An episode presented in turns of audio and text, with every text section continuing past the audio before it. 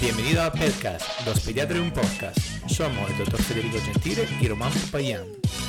Román, tema transversal, universal. Hoy hablamos de comida. Estrella. ¡Uh! Comida, pero comida en concreto de una comida que... Para el veranito. Para, para preparar los veranitos. Para, mm, para los bebés de seis meses, ¿no? Ya empezamos a introducir un poco el tema. ¿Por qué de los seis meses? Hablamos de alimentación complementaria. Y para hablar del tema, hemos invitado, hemos invitado nuestra enfermera, Yanira, eh, que es cofundadora y creadora de la cuenta Dos Enfermeras AP, de, que la pueden encontrar en Instagram, experta de nutrición infantil. Bienvenida. Hola, gracias. ¿Qué tal? ¿Cómo estás? Muy bien. Tan poco agitada, o sea, nerviosa, nerviosa. Muy.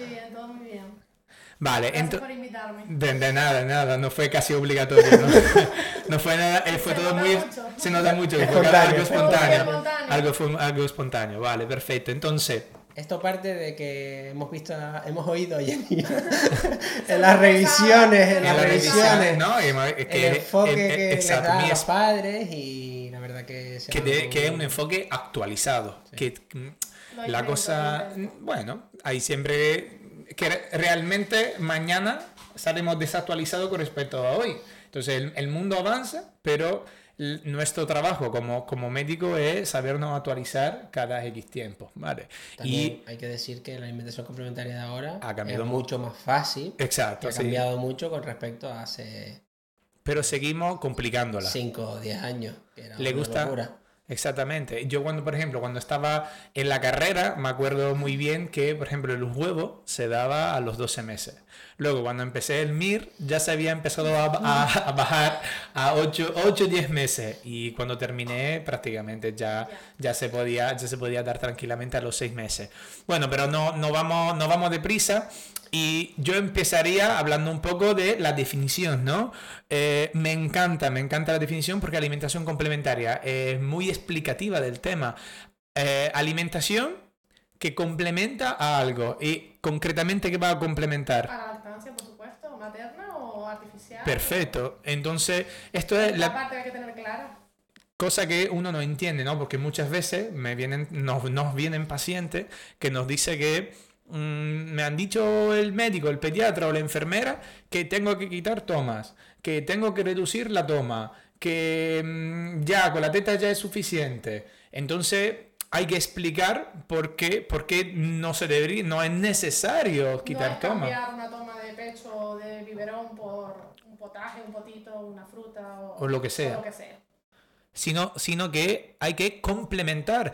La palabra misma te lo dice. Entonces, el, yo, el dogma, mm, vamos, básico, cardinal de, de la alimentación complementaria tiene que ser leche, alimento y agua. Vale, el agua utilizado como forma de eh, limpieza, ¿no? De limpieza bucal y sobre todo para entrar un poco en, en confianza con el agua, porque realmente hasta, hasta los seis meses No han tomado. no han O tomado. deberían tomar. No deberían tomar. Y yo te digo, mi madre y mi abuela han intentado Darle- darle agua. a- y te digo, mi madre. Claro, no estamos. hace, es- ese Si no, pero estamos en invierno también. Entonces, el niño, típico, eh, cena de. Navidad.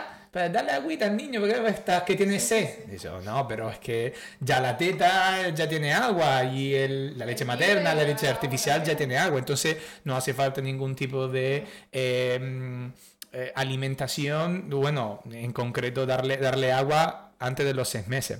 Que muchas veces preguntan ahora en verano cuando sudan y Exacto. ah, con el calor que hace, que qué hacen, que si le pueden dar agua. Entonces, no le pueden dar agua, sino que tienen que reforzar La lactancia vigilar, eh, vigilar la- los posibles signos de deshidratación o que hagan o que hagan menos pipí, en este caso, ¿no? Correcto. Y otra cosa es que complementaria, porque a veces que no sé si ustedes tienen la misma percepción de que tienen que introducirles todo ya Todo cuanto rápido, antes y rápido y es un- tiene que ser una cosa progresiva, poco a poco, e ir probando diferentes alimentos, no, o sea, mm, lo de Yo que- siempre les digo que tienen que tener una meta que cuando cumplan un año coman similar a como comemos en casa. Mm, Y entonces tienen todo ese proceso de seis meses para ir poco a poco metiendo lo que normalmente se come en casa siempre, que lo que se come en casa sea saludable, claro. Claro, y, y tú introduciste un tema fundamental. Eh, la alimentación complementaria es una excusa ideal para arreglar todas las malas costumbres, los hábitos dietéticos y higiénicos dietéticos de la familia entera. Entonces, tú imagínate que si yo tengo que dar a un niño un- una dieta que sea lo más o menos saludable, significa que tengo que cocinar. Claro. Y el- lo, lo más difícil, lo más difícil es, uno, saber cocinar, ¿vale? Por eso que muchas veces me he, encon- he encontrado una gran dificultad eh, en la, mm, no tanto en la aceptación del BLV, el Ba- Baby Led Winning, que ahora vamos introduciendo, vamos adelantando un poco y luego explicaremos qué es, eh, no tanto en la aceptación del, del- del mismo concepto del Baby Led Winning, que es una alimentación más sólida, sino en la capacidad misma de la familia de preparar los alimentos. Entonces, si el potaje somos capaces todos de preparar, porque una olla, Sí, un- agua mm, y nada más. Y el ingrediente y lo tritura. Mm. Eso es súper fácil desde un punto de vista prácticamente Sí, eh, práctico. culinario, exacto. Entonces, la, la gran dificultad que tienen los padres es qué le preparo hoy. Y sobre todo, cómo puedo que mi hijo lo que he preparado durante una hora entera lo vaya aceptando. Y eso mm, eh, desconfía también, porque el, si tú lo haces una, dos, tres, cuatro veces y lo tira completamente al suelo, luego, claro, dice yo, pero mm, me hago un potaje y a lo mejor y me, y me dura una semana entera porque lo congelo. Pero igualmente igual tampoco se lo comen. Porque igual Tampoco se lo- ya exacto, la exacto. de que van a comer puré y, no, y tampoco lo comen. Pero la cosa, la cosa básica, pienso que eh, yo digo siempre, intentar informarse, ¿vale? Porque es verdad que sigue siendo fácil hacer un, un potaje, pero hay que ir despacio igualmente. No puedo poner la primera vez, como decía, todo junto la primera vez. También en una preparación de los triturados hay que ir despacio introduciendo poco a poco los alimentos a- tampoco al revés hay que exagerar, ir, ir más allá, llevarla al extremo, que hace faltan 4 o 5 días a todos los alimentos, todos los ingredientes, porque si no terminan los 18 años de introducir. Y a mí me ha pasado con 9 meses de vida eh, ver paciente que dice, come toda la verdura. Mm, Vale, verdura no ni me interesa, bueno, relativamente. Y toda la fruta, ¿eh? Sí, sí, sí.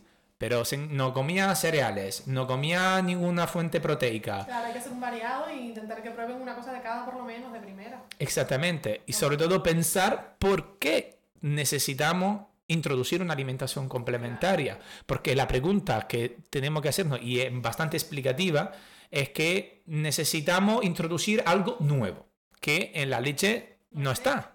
Por ejemplo. Exactamente, como por ejemplo el hierro. Entonces, mm, un alimento, un oligoelemento fundamental como el hierro que no está presente mm, o muy, poca cantidad dentro mm, de la leche materna, necesitamos suplementarlo porque eh, durante el embarazo el hierro se acumula en el hígado y esta reserva de hierro te dura prácticamente alrededor de los seis meses, que puede terminar antes, puede terminar después.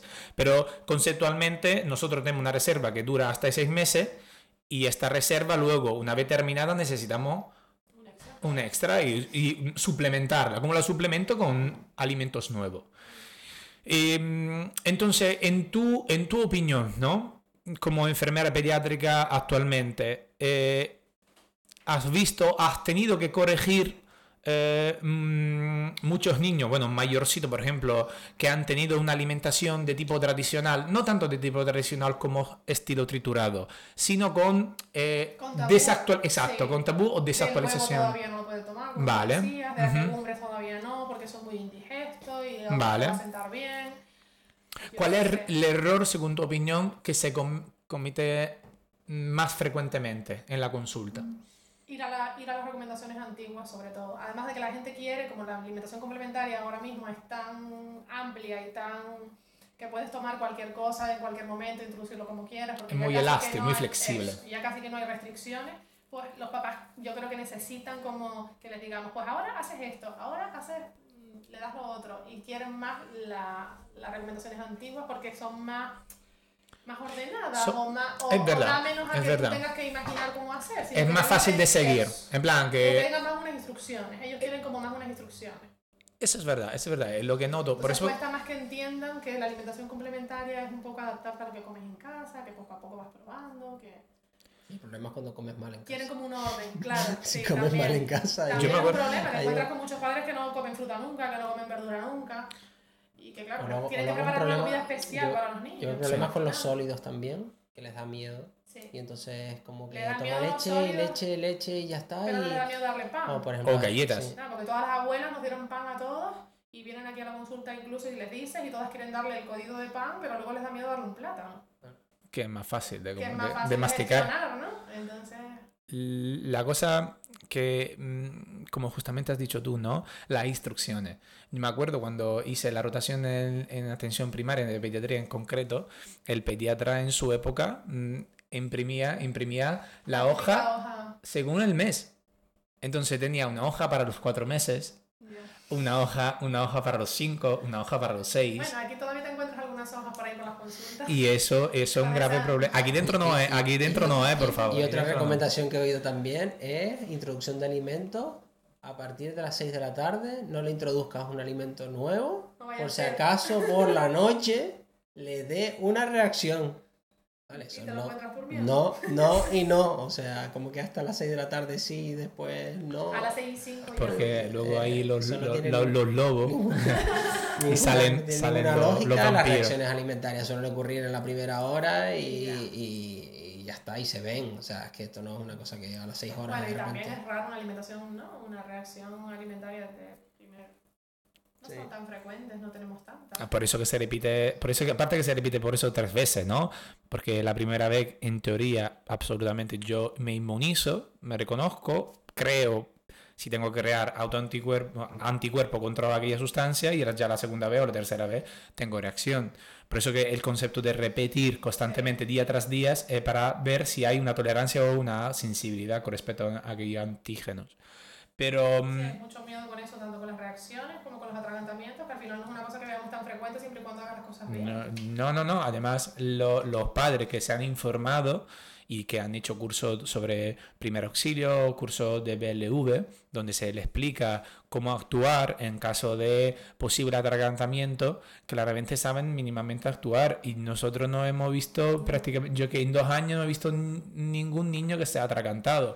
Además, lo, es- lo mismo estudio clínico, los ensayos clínicos, eh, te dicen que tiene el mismo porcentaje de comparación entre atragantamiento por líquido y tradicional y por, por sólido, el baby led winning.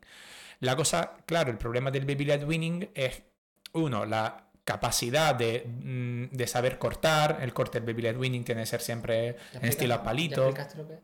Baby led winning, ¿quieres explicarlo tú? siempre- No, no, porque si no hablo siempre yo. Dale, dale. Dile, dile el baby led winning, ¿qué, qué, qué hace el baby? ¿Qué led? la alimentación autogestionada por el bebé. Mm, Perfecto. Él mismo decide qué alimentos come y cuánta cantidad sobre todo. ¿Qué, ¿Qué? alimentos de lo que tú le has ofrecido? que si tú se lo explicas a la abuela, la cara de la abuela que pone, Sí, sí, que sí. pone en el momento en que tú has dicho estas mismas palabras, te dice, empieza a sudar, dice, ¿cómo se autogestiona? ¿Qué es eso? ¿Qué- ¿Cómo se autogestiona? Y yo no le voy a dar no voy a cuchara, empujar, no, voy a- no le voy a hacer la- la- el aeroplan, el, el El avioncito, avioncito. el avioncito. ¡Uh, qué bien! sí. A mí me gustaba cuando me... A, hacía. a, a veces me lo hago yo mismo solo. el avioncito sigue haciéndomelo yo solo. Como recuerdo, ¿no? De la alimentación complementaria. Entonces el niño, el niño que se autogestiona, pero el niño sabe autogestionarse, ¿no? Porque es capaz de cogerse. con el biberón y cómo se autogestionó con la lactancia materna de demanda que Jo- llevábamos hasta ahora.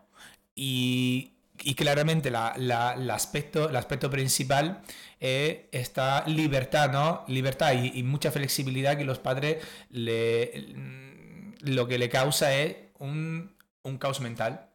Un caos mental. el- la disponibilidad y el tiempo, los trabajos, el cuánto tiempo dedicas a que el niño coma, porque al final para que coma solo, para que coge el trozo, para que lo gestione, pues, lleva un tiempo.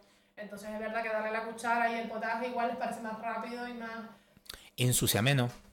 Claro, ensucia menos. Eh, Entonces, pro y- rápido, pro contra, Porque me tengo exacto. que trabajar, tengo mil cosas que hacer. Pro y contra, claramente es esto, que yo cuando le doy de comer mm, lo, lo doy activamente yo y pasivamente él, entonces no tengo una buena estimulación psicomotor, Claro, prácticamente ca- casi nada, y además mm, no, no le damos importancia a un acto que es la alimentación, que luego será fundamental en el crecimiento. Entonces, muchas veces comen solo, comen solo, aislado, con televisión delante, televisión delante, con dibujos animados, Sí. o por ejemplo le- lo distraigo. Entonces el tema de la distracción hace que no le doy importancia a un tema fundamental como la alimentación, que se lo llevará durante toda la vida. Entonces si nosotros le damos una buena educación a un niño, no le damos galletas, no le damos... eh, o chuche, o sim- simplemente lo educamos a que empiece a coger la fruta, empiece a coger la verdura, claramente, aparte que el desarrollo psicomotor, sino que sus sensaciones, el el, de desarrollo del gusto, ¿no? Que el momento de la comida también es el momento de compartir en familia, en el que todo. Si se puede, si se puede, claramente, porque al final yo Pero entiendo bueno, que intentar trabajamos, De cinco comidas al día que hacemos, por, un- lo, por lo menos una la principal, la principal de uno de los juntos, dos. ¿no? Y intercambiamos pues, qué ha pasado en el día, comamos, comamos todos lo mismo. Hasta llegar, como decías tú, al, al año de vida, ¿no? El año de vida en la cual tú prácticamente tienes que tener, eh, que tienes que sentarte a la mesa y comer la misma cosa que come, como tus padres, pensámoslo, pero si yo hago una, una comida in- no saludable, ¿cómo puedo darle de comer a un niño que debería comer la misma comida mía? Claro, es difícil. Y por eso, y por eso que nos encontramos con adolescentes o preadolescentes o escolares eh, que están en sobrepeso, en obesidad leve, moderada, hasta grave, y en la mayoría de las veces la misma familia está en una condición de problemática y problemática con respecto a la alimentación, a la alimentación. Entonces tenemos obesidad familiar, es la primera cosa que nos, que nos choca. Entonces ahí el trabajo que tenemos con nosotros, los pediatras, es una reeducación alimentaria. Niños sedentarios, niños que no se mueven, familia entera mm, con obesidad morbosa. Entonces, una reeducación familiar es la, la primera cosa que tiene que hacer un enfermero y un pediatra. Un enfermero pediátrico y un, pediatra. Y, ¿Y tú te has encontrado alguna vez con esta situación familiar, con problemática familiar? Sí, sí, sí. Yo creo que cuando son niños, al final de bebés, les preocupa más su salud y entonces intentan, con la alimentación complementaria, cómo hacerlo como un poco mejor, ir llevando a cabo las instrucciones que nos van Mm. diciendo, pero ya luego se olvidan. Ya luego se olvidan y cuando ya empiezan a pedir, y ya los niños son capaces de pedir lo que tú estás comiendo mal, ya ahí se disparan y ya empiezan todos a comer de la misma manera y ya no hay remedio. La En realidad, o sea, mm, tienen un problema de al decirles que lo que no puede comer el niño, porque nosotros nos centramos en el niño, no se compra. Pero ellos se piensan que ellos, ellos se pueden gobernar y ellos pueden comprar lo que... Entonces yo, yo suelo insistir, a lo mejor soy un poco más tajante y tal, pero les digo, mira lo que... Y eso es lo que decíamos, lo que decíamos en las consultas de, nutrición en el hospital. Lo que el niño no puede comer no se compra. Y si tú eres adulto y eres un adulto responsable y te quieres comer lo que quieras, sales afuera, lo comes y cuando vengas en casa no hay nada. No, es que en la despensa hay y los niños de- de- ves trepando ahí buscando las galletas y el chocolate y, y, y luego la alimentación, por ejemplo, las salsas, nos damos cuenta que usan un montón las salsas y se piensan que no, no se dan cuenta que eso no, son, son- no es una cosa saludable. No, no, la, No miran el tomate azúcar. frito, ¿no? El, el- el azúcar el azúcar de las, de las cosas que no nos imaginamos, el, el ketchup eh, o la mostaza esta dulce, o entonces qué azúcar le estamos metiendo a, a- a ese niño desde tan pequeño y los por qué zumos y hay las galletas. los zumos y las galletas. Eso parece que un niño no puede vivir si no se ha comido un zumo y una galleta. Es para los niños. Mira, ¿Cómo le voy a dar Te voy, a contar, te voy a contar una cosa que me pasó hace, hace un año, que mm, había un, había un enfermero nuevo y, y estaba solo, en plan, hacía las dos consultas, ¿no? Y voy a este paciente que no, que no era mío, era de otro cupo, y es- más o menos tenía cuatro meses. Entonces, digo, venía por, por otro motivo, no, por revisión de cuatro meses. Entonces, le voy diciendo, ah, todo bien, perfecto, eh. bueno, estaba un poco preparando para la alimentación complementaria, ¿no? Bueno, no sé por qué en aquel momento, a los cuatro meses no le voy, no le voy introduciendo ya un, un discurso de esto, pero no sé, algo instintivo me dijo, vete, Dile coment- algo. dile algo, dile algo Sí, sí, sobre, sobre este tema, ¿no? Digo, mira, eh, cosa importante empezar a los seis meses. Y el enfermero mismo se, se me, me mira con una cara, a decir, de terror dice, yo acabo de decirle de empezar a los cuatro meses con un poco de zumito naranja. Mi cara, mi cara... Otra, esa fue la Os- otra del os- año. dice, 1900. dice eh, no le dije nada en aquel momento al compañero, eh, pero a la madre dije, no, no, mira, empieza a los meses, tú tranquila, no, no, Todo eh, bien. todo- borra, borra, lo- borra la, la última información Y empezamos, y eh, muchas veces me ha pasado, claro, cuatro empezamos cuatro meses, pero ¿con qué necesidad? Si la última actualización de la Organización Mundial de la Salud te, dice que tiene que empezar a los seis meses. Y la, eh, la lactancia tiene que ser exclusiva, lactancia materna preferiblemente, y luego en lactancia artificial, si, eh, por otras motivaciones, exclusiva igualmente a los tres seis meses. Pero que, que- Y que- además cumplir los requisitos para empezar la alimentación complementaria. Correcto, que- son importantes. que no hemos hablado, Que entonces... no es lo mismo solo cumplir los seis, que también tiene que mantenerse sentado, mostrar Correcto. interés por la comida, que haya desaparecido el reflejo, eh, Es que no son ¿Qué cosas... reflejo? ¿Qué reflejo? el reflejo de destrucción. La destrucción es un reflejo natural que tienen los niños de mm, eh, expulsar, como si estuvieran expulsando las cosas de, para afuera de la, de la, de la, de la boca. Entonces, mm, es un reflejo que se va perdiendo, pero es como si lo tuvieras que entrenar, porque, porque si no, pues llegan, muchas veces llegan con, con 8 o 9 meses y dicen, no, es que todavía, claro, si tú solo le has dado eh, alimentos líquidos Líquido. y no ha practicado, pues entonces va a seguir con, con ese...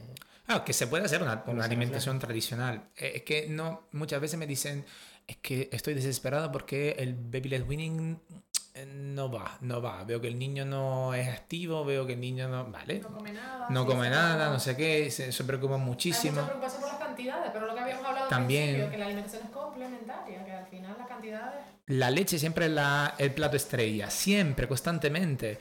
Y si no tenemos que, no tenemos que quitarlo, no hace falta eh, tener miedo de la cantidad. El niño irá poco a poco aumentando, acostumbrándose a los sabores nuevos, a las texturas. Y también, como se dice, ¿no? Le entrará hambre. Claro. Hambre de, de cosas distintas. dices, no le gusta, le di esto y no le gusta. Se lo diste una vez, una Claro, ¿cómo distinta, puede? Un sabor distinto, no podemos saber que le gusta. Hay que probar varias veces. También la cosa, la cosa mejor del mundo, como la pizza, puede, puede resultar un poco desagradable. Yo me acuerdo siempre, la introducción de los cereales de Federico, el, el, el borde de la pizza, de la pizza de la masa que hago yo. Entonces, una vez que he introducido la harina, vamos, perfecto, ya Ah, está. claro. Eso significa, ¿por qué? Porque el borde de la pizza es a palito Sí. y es perfecto, es maravilloso, se puede coger y es, es mucho más, más mm, menos sólido, menos duro de un codo de, de un codo de pan, pero realmente lo mismo. Agua, Agua. harina, levadura y un poco de aceite. Bueno, un poco de sal también, pero si intentamos hacer, por ejemplo, una masa sin sal, sin sal casera, exactamente casera. casera, le puede dar todo- toda la pizza que quiere. Mm. Tomate natural, triturado natural, es una cosa que cuando, mira, una cosa que me, me chocó cuando, cuando vine, me, me mudé aquí por primera vez en España, iba al supermercado, el supermercado iba encontrando la salsa tomate, ¿no? Y en Italia prácticamente es exactamente al revés, ¿no? La parte, del, la parte enorme del, del tomate frito es- está puesto como tomate natural Natural. natural en todas las salsas, en todas las latitas, lata grande, lata pequeña, el bote. Y escondida, escondida son la salsa preparada. Vale. Entonces, por primera vez veo tomate frito. Digo, pero frito, ¿qué, significa? encontrar No, claro, me encontré, sí, sí, porque estaba además en otro pasillo. Plan, aislado, ¿Qué es esto? aislado, sí, sí, por ejemplo, al campo lo tienen delante de las legumbres. Dice, pero, pero ¿por qué? Al final es siempre una salsa. Lo dices como salsa, no, ellos lo piensan como si fuese tomate. Vale. Pero bueno, eh, ahí tú ves cuánta azúcar hay dentro de un bote de salsa de, de tomate frito. Un mogollón, Muchísimo. muchísima. Como lo refresco, al final, idéntico. Como Entonces, como los eso, zumos. Los zumos, súper importante. Porque la gente se piensa que, o sea, Eh, la sea- que sea de fruta, ¿no? De que si un zumo de fruta natural, que se lo hago yo en casa. Pero naturales, ¿eh? Sí, sí, sí. Recién Natural, exprimido. sin azúcar añadido. Se ha añadido. Pero- Pero, el, el problema del, el problema principal que queremos subrayar con respecto a los zumos es que cuando yo voy a extraer el, el zumo, así que el, el agua que es azucarada, la está completamente, el azúcar está completamente libre, sin fibra, y eso permite que sea. Fibra, estreñimiento, estreñimiento. Exacto. Que eso permite, eso permite, eso permite que el azúcar de la fruta, porque existe el azúcar de la fruta, como el frutosio, por ejemplo, que se llama frutosio así, sea absorbida al 100%. La, la, mis- la misma fibra evita que se absorban los azúcares. Y piénsalo, yo cuánto, cuánta fruta necesito exprimir para hacer un zumo naranja, mínimo dos. Pero un niño se comería dos naranjas enteras. Si se come medio, Que va, un cuarto. Un cuarto se lo chupa y a lo mejor se come un trozo de, de, de, de Un poco fi- de un, poco de, fibra, un poco de la fibra. Es verdad que se lo chupan, pero es normal. Pero por lo menos hace el intento de comerse la fibra y se van acostumbrando a la textura. Otro problema que nos encontramos es explicarle que aunque tú hayas empezado con una alimentación de tipo tradicional, estilo, eh, estilo líquido y triturado, necesitamos hacer una transición. Entonces, ya a partir de los 9 deberíamos empezar a hacer una pequeña transición, porque si no, nos llevamos, como habíamos dicho, a lo- al año de vida sin tener la capacidad De mas- masticar. de masticar y de gestionar mínimamente los alimentos dentro de la boca. Y mm, Y después, el, por ejemplo, en el tema de la proteína, que la carne, el pollo, el cerdo más o menos, pues parece que más o menos lo van dominando. Pero con el pescado, ¿qué pasa con el pescado? el pescado, bueno, el pescado tendencialmente es un alimento que se consume siempre menos en general en la familia. Mm, Pero porque importante. cuesta, Sí. cuesta más de la carne, se es al final con el baby led weaning yo lo recomiendo mucho más porque es más fácil de gestionar, sobre todo en los primeros meses, que el niño todavía controla menos textura, el pescado es una cosa más blanda, más Pero es que- que lo que es la carne. Al final prepararle un trozo de carne para que un niño con seis meses sea capaz de gestionarlo es más Es más difícil. difícil. más El tipo sí de la fibra, ¿no? El tipo el de la fibra de proteica. Sí.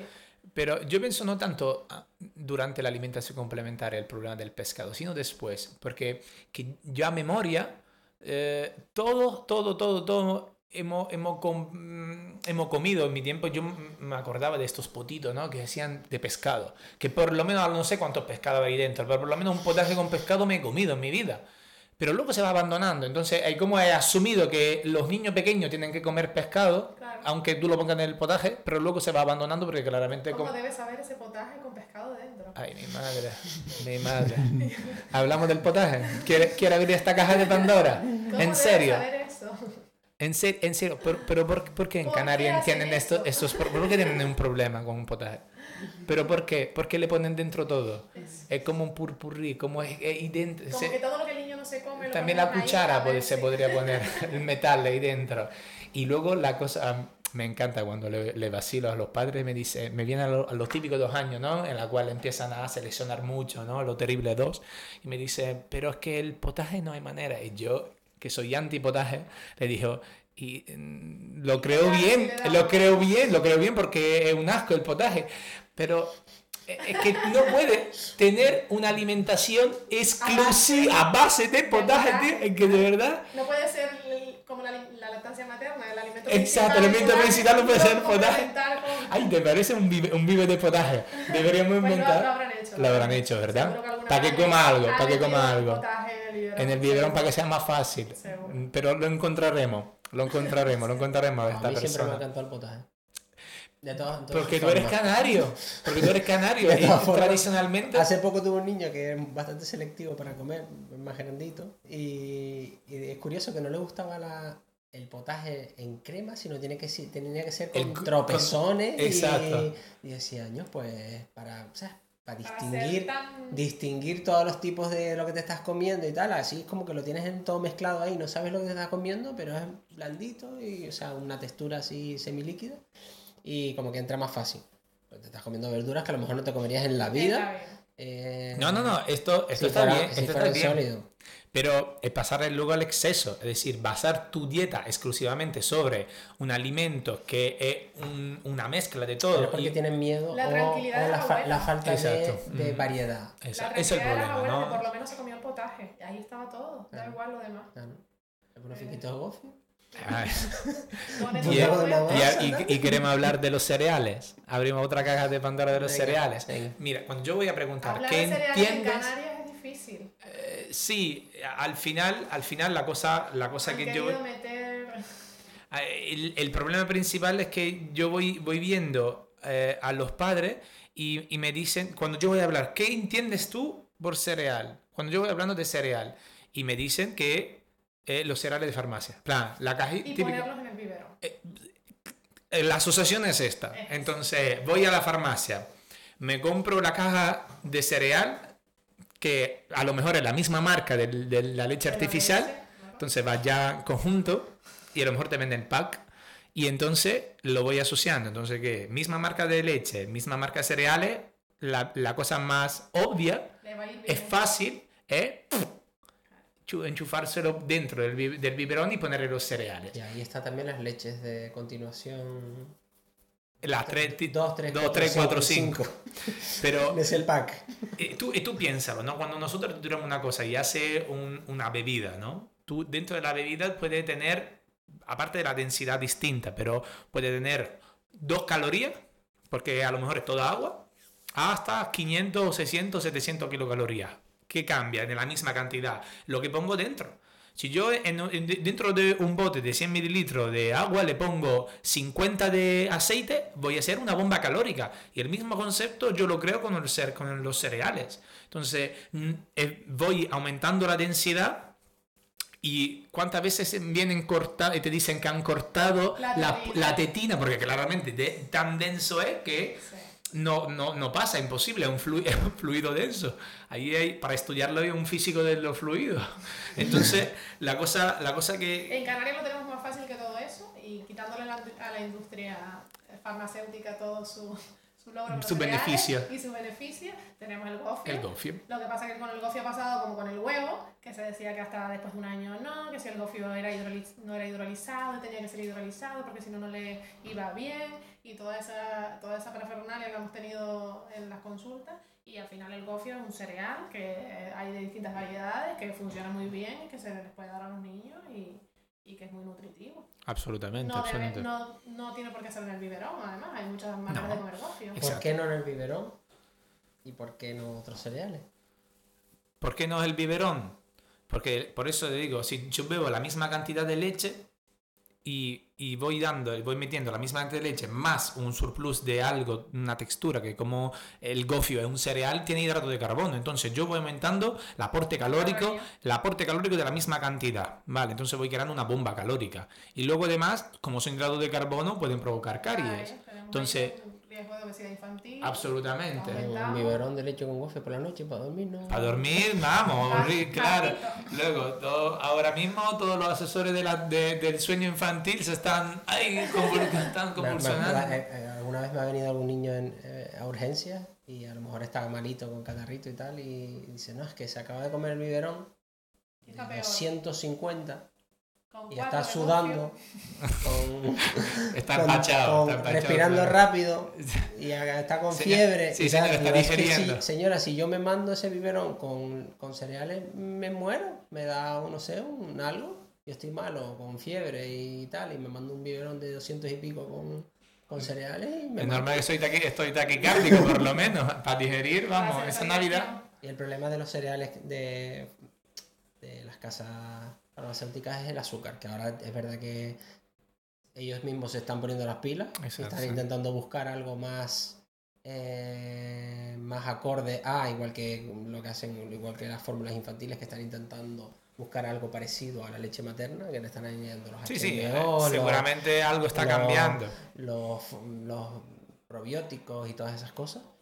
Pero, pero el problema es el azúcar, que, que, que es el mismo, entramos en el mismo bucle que en la fruta y que en los mm, ketchup y que en todos los... Y que la Vale. campaña sigue siendo meterlos en el biberón. Y al final asociar cereales y biberón, pues no. Y Yo le digo siempre, ¿no? Eh, Usted no se come el escaldón de gofio. Eso. Pero sí, claro. Tenemos la pasta, tenemos el arroz, tenemos muchas maneras de comer eh, cereales. que Los no macarrones es cereal. Eso. Punto. Igual, nada más. Agua y harina. Ni más ni menos. Y un niño, además, son fáciles de agarrar, por ejemplo, el macarrón porque es la tip- el típico tamaño de Pepi Winning. Sí. Entonces son súper fáciles. Puede poner en una salsa. Es un tema de comodidad. O sea, en vez de estar Bueno, preparando también cultural, tu ca- tú también calientas la cultural. leche le metes ahí se, un segundo casito de, de Si se come un biberón con cereales y Pero- un plato de potaje, ya tiene todo lo que necesita. Pero- ya las abuelas se quedan tranquilas. Claro, pero tú piensas dónde te, comió y si no quiere probar nada más, pero dónde te forma y dónde te informa. En tu familia. Entonces, si tu centro de salud está desactualizado y tu centro de salud no te explica, no te hacen curso, no te hace nada y tú no tienes la gana, ni el tiempo, ni el dinero de hacerte un curso extra fuera pa- pagándolo, la primera cosa que vas a hacer es pedir a tu madre o tu abuela cómo, de, cómo tengo que darle el biberón. Las abuelas se sienten culpables cuando les explicamos, vienen a la consulta, a la revisión de los seis meses, explicamos la alimentación complementaria. con las mamás y los papás, eh, y viene una abuela, las abuelas muchas veces se sienten culpables de que estamos juzgando la manera en la que ellas lo hicieron con nosotros. Y no, se, trata, claro, yo siempre les explico, no se trata de que ustedes lo hicieran mal en su momento, sino que en ese momento explicábamos las cosas así porque era así, pero ahora ya las cosas pues, con suerte han cambiado o han mejorado y tenemos que entender que, que hay que hacerlo de, de, esta otra manera porque es mejor para el bebé. Y siempre dejándoles claro a ellas que ellas no lo hicieron mal, porque se sienten muchas veces culpables de, pues yo lo hice así, me fue bien y ahora tú me estás diciendo que, que así no. Entonces, bueno, esa parte también... Bueno, más que, más que culpables, nos están atacando y mm, poniendo en discusión la, las nuevas actualizaciones, ¿sabes? La nueva indicación que se, son exactamente al revés de como lo hacías antes. Sí, sí. Pero no hay culpa de nadie, no, no puede ser culpa Nada. nuestra ni culpa de ellas, como decías tú. Uh -huh. Entonces, hay que saberse actualizar y los primeros que tenemos que actualizarse somos nosotros. Porque si seguimos dándole el zumo naranja a los cuatro meses, seguiremos teniendo, seguiremos teniendo muchos problemas. ¿vale? Entonces, entonces la, cosa, la cosa básica que, que yo digo siempre es, eh, in, intentamos per, perder o invertir el tiempo en nuestra, en nuestra salud, en nuestro conocimiento. Si quiere, si quiere aunque tú hagas un, un, un, un triturado, hay, hay, distintas maneras para hacer una dieta tritu solo triturado o hacerla mixta, porque luego al final lo que hacen toda la familia es un tipo de alimentación que sea mixta. Mixta, ok. Yo siempre les ofrezco esa opción cuando se ponen un poco ahí reacios a los trozos y al entero que hagan un mixto. De hecho, nosotros todos en nuestro día a día hacemos un mixto. No comemos todo sólido ni todos comemos todo potaje. Exacto. Lo ideal es que, como decíamos, se adapte a la alimentación de la familia y en la familia habrán días que se coma puré y habrá días en los que se coma entero. Entonces Exacto. el niño va a comer según lo que comamos en casa. Absolutamente. absolutamente. Eh, así que hacemos una llamada de atención a, a toda la familia que pueden tener problemas en la alimentación, que, eh, que se informen, que pregunten ocho veces, que, eh, que, si en su centro de salud le siguen dando la hoja eh, desactualizada de recomendaciones de cuatro meses, empezar a cuatro meses, de quitar tomas, de, mm, de darle los, zumos, los los cereales dentro del biberón, eso láncelos directamente, hagan eh, ah, un avión exacto, se lo, pongo, se lo pongan en la cabeza, el barquito sobre, sobre la cabecita para pintar como los pintores y de, de, buscar, de buscar información en internet, en nuestras redes sociales, en la red social tuya, que en las nuestras, en la de Román o de cualquier otro profesional que claramente va mmm, invirtiendo el tiempo de, de, de, su día a día para que la gente pueda estar siempre más actualizada y la población pueda estar siempre más actualizada.